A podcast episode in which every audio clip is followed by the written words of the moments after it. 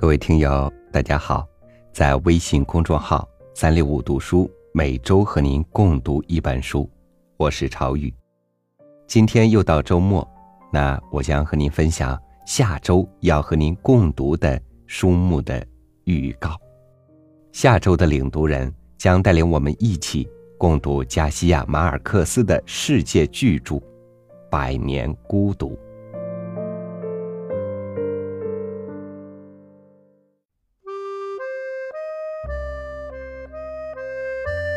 这部巨作是哥伦比亚作家马尔克斯的惊世之作。小说刚一面世，即震惊了拉丁美洲文坛以及整个西班牙语世界。他深刻独到的创作观以及奇幻诡异的表现风格，立刻引起欧美文坛的一场文学地震。这部作品让他被文学界誉为魔幻现实主义文学大师。同时，也奠定了他一代文学宗师的地位。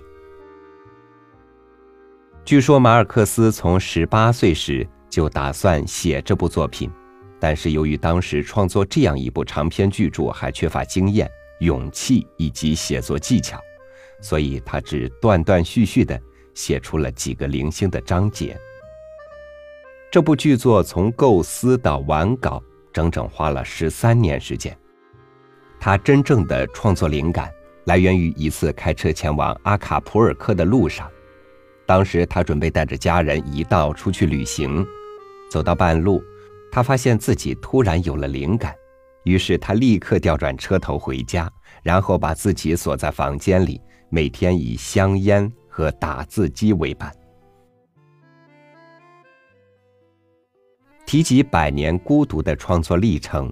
我们就不得不提及马尔克斯的妻子梅赛德斯。如果没有他默默付出与支持，马尔克斯就不会写出如此伟大的作品。正如马尔克斯说：“没有他，我永远写不出这本书。”当时，马尔克斯把自己关在房里，坐在打字机前。梅赛德斯在最艰难的时期。只能通过赊账、典当物品等方式获得一些生活接济，还要每过一段时间给丈夫送来五百张稿纸。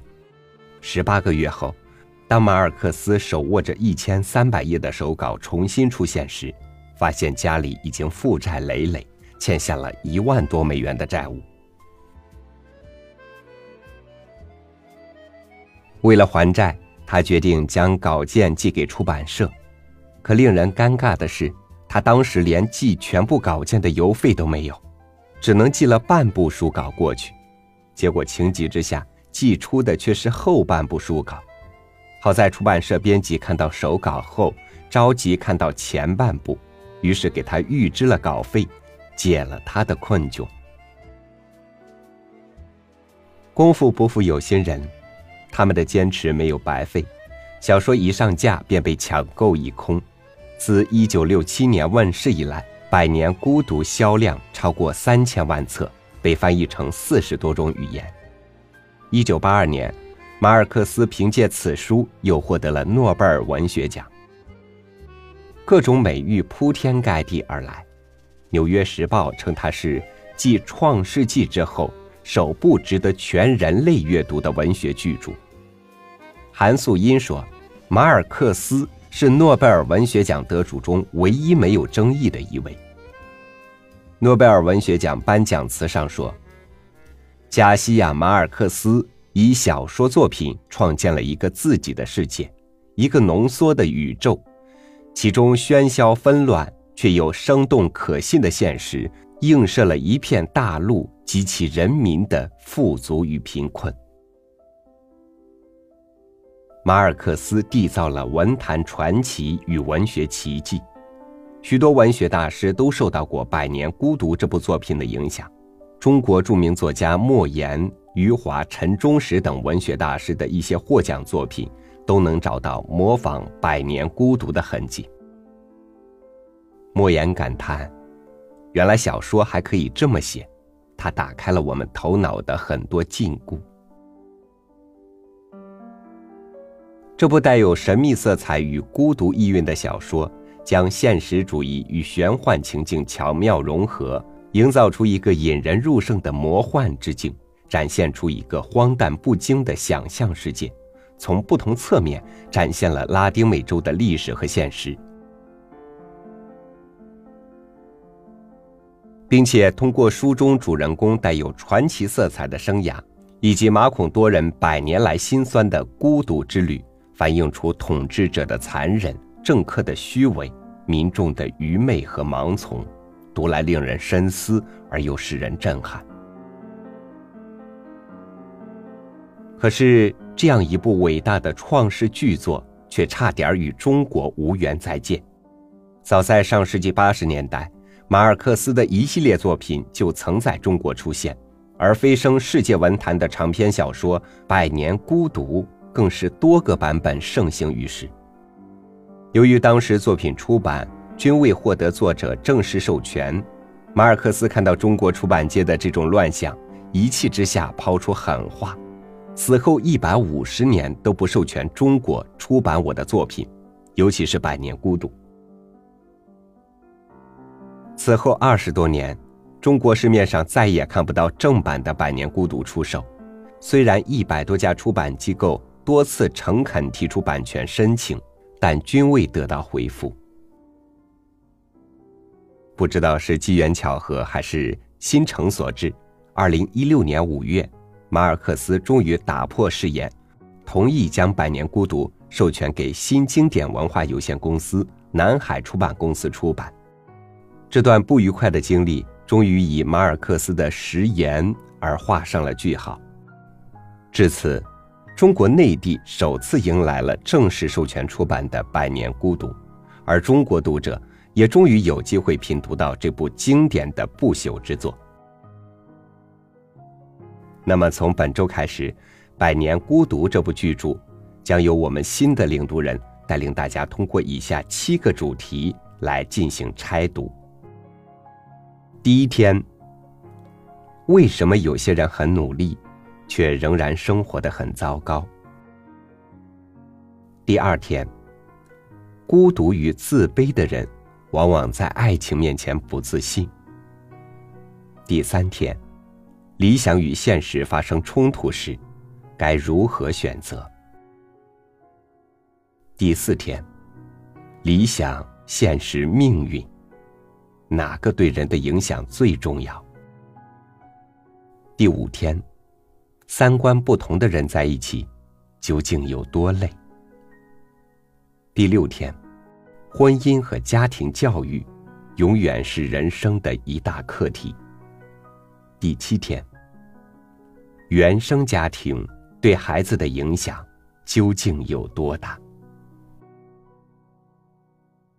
这本巨著和我国古典名著《红楼梦》一样，内容庞杂，人物众多。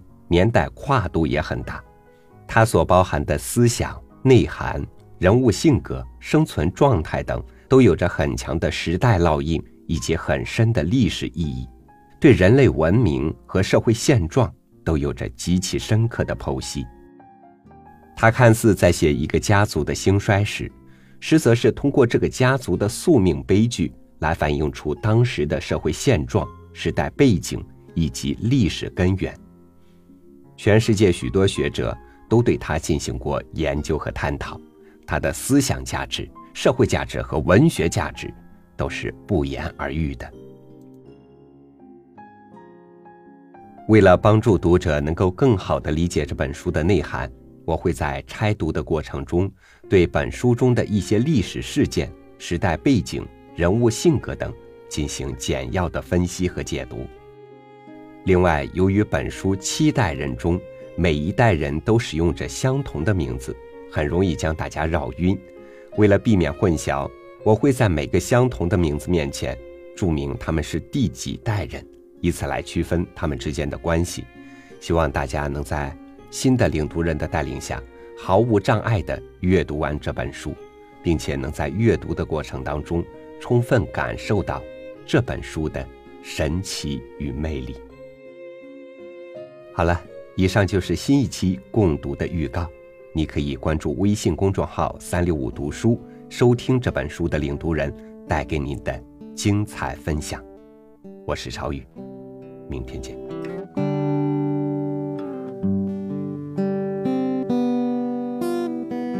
透过细絮落下的雨。水温则可以在你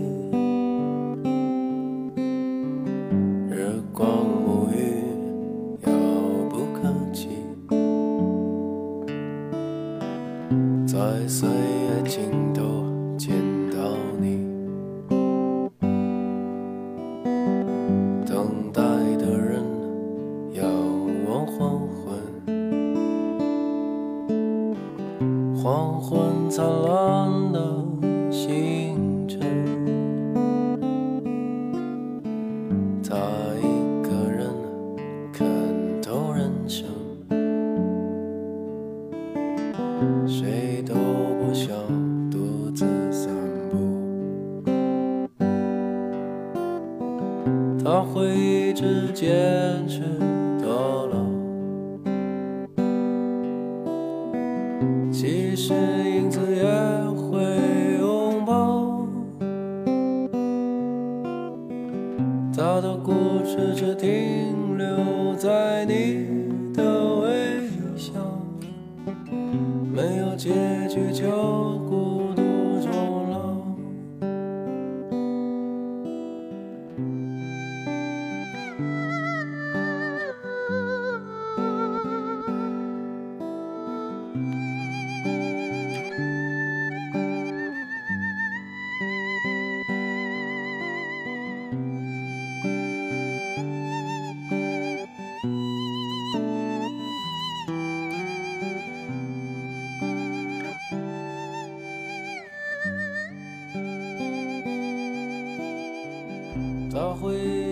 坚持到老，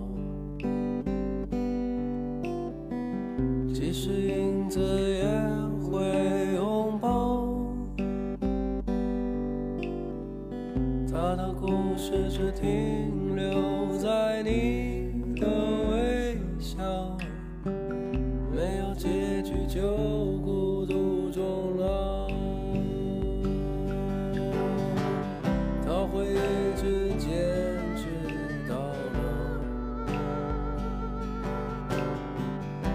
是影子也会拥抱。他的故事只停留在你的微笑，没有结局就孤独终老。没有结局就